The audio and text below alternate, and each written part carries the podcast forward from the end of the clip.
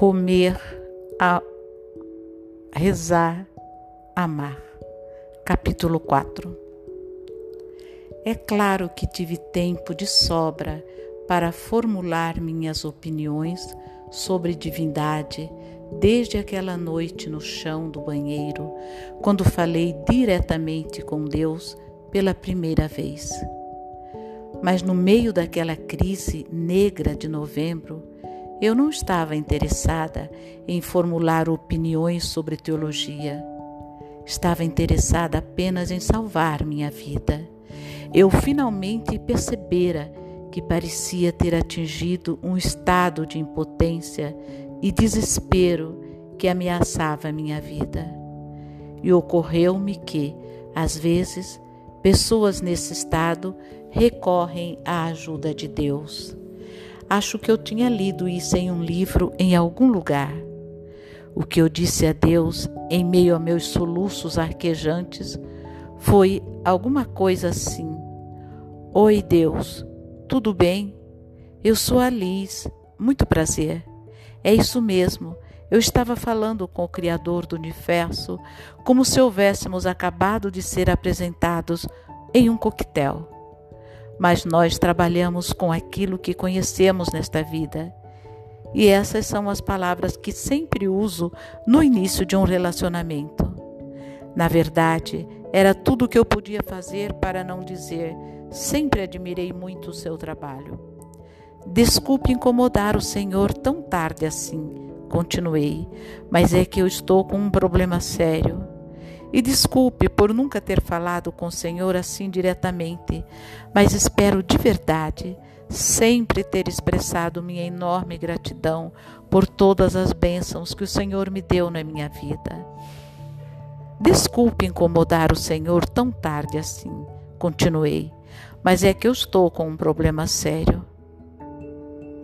E desculpe por nunca ter falado com o Senhor assim diretamente, mas espero de verdade sempre ter expressado minha enorme gratidão por todas as bênçãos que o Senhor me deu na minha vida.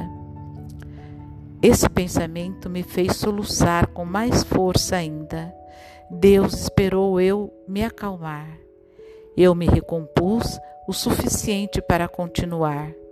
Não sou nenhuma especialista em oração, como o Senhor sabe, mas será que o Senhor poderia, por favor, me ajudar? Estou precisando desesperadamente de ajuda. Não sei o que fazer. Preciso de uma resposta. Por favor, me diga o que fazer. Por favor, me diga o que fazer. Por favor, me diga o que fazer. Assim, a prece se reduziu a essa simples súplica: Por favor, me diga o que fazer. Inúmeras vezes, não sei quantas vezes implorei. Só sei que implorei como alguém tentando salvar a própria vida. E eu não parava de chorar. Até que, muito de repente, aquilo parou. Muito de repente percebi que não estava mais chorando. Na verdade, havia parado de chorar bem no meio de um soluço. Minha tristeza havia sido inteiramente aspirada para fora de mim. Ergui a testa do chão e me sentei, surpresa, perguntando-me se veria algum ser grandioso que havia levado embora o meu choro. Mas não havia ninguém ali. Eu estava sozinha. Mas também não estava de fato sozinha. Eu estava cercada por algo que só posso descrever como um pequeno bolsão de silêncio. Um silêncio tão raro que eu não queria soltar a respiração com medo de assustá-lo. Era um silêncio totalmente imóvel. Não sei quando eu havia sentido tamanha imobilidade antes. Então escutei uma voz: Por favor, não se assustem.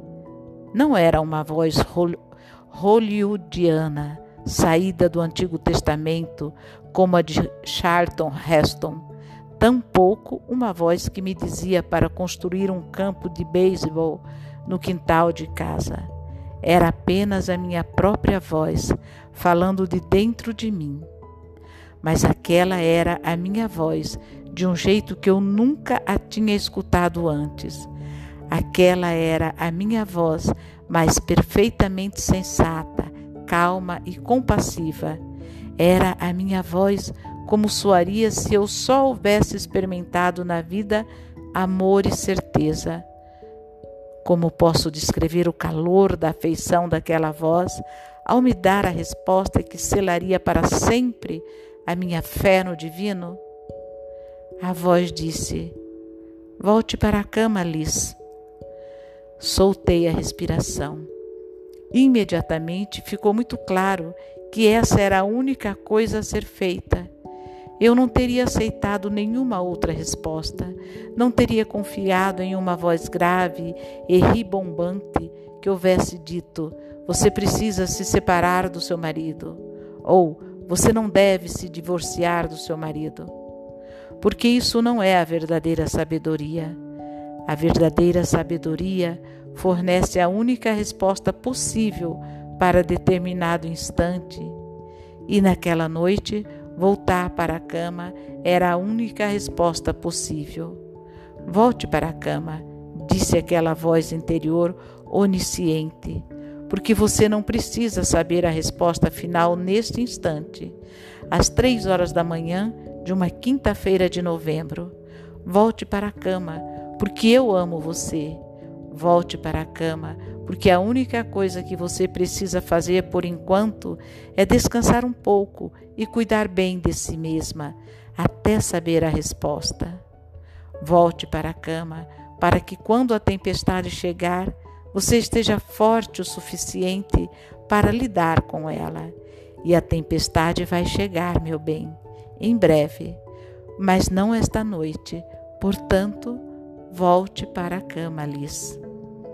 De certa forma, esse pequeno episódio tinha todas as características de uma típica experiência cristã de conversão. A noite escura da alma, o pedido de ajuda, a voz que responde, a sensação de transformação. Mas eu não diria que isso foi uma conversão religiosa para mim. Não uma conversão tradicional, como nascer de novo ou ser salva. Em vez disso, eu chamaria o que aconteceu naquela noite de início de uma conversa religiosa. Início de uma conversa religiosa.